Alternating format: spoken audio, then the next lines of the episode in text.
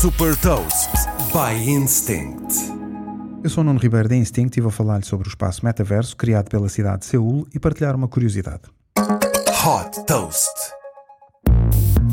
A cidade de Seul, na Coreia do Sul, criou um espaço no metaverso que funciona como um ponto de acesso a serviços públicos.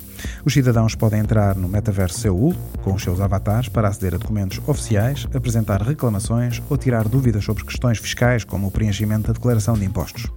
Outra possibilidade é recorrer aos serviços de aconselhamento e mentoring, tanto para jovens estudantes como para empresas.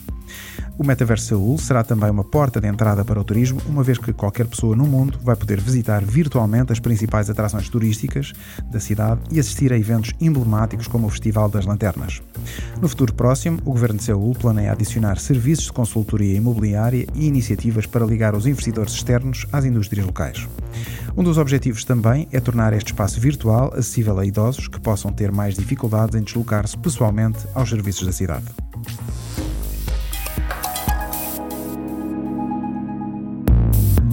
Deixo-lhe também uma curiosidade. O mercado do metaverso terá um valor de 1 bilhão de dólares em 2030. Saiba mais sobre inovação e nova economia em supertoast.pt.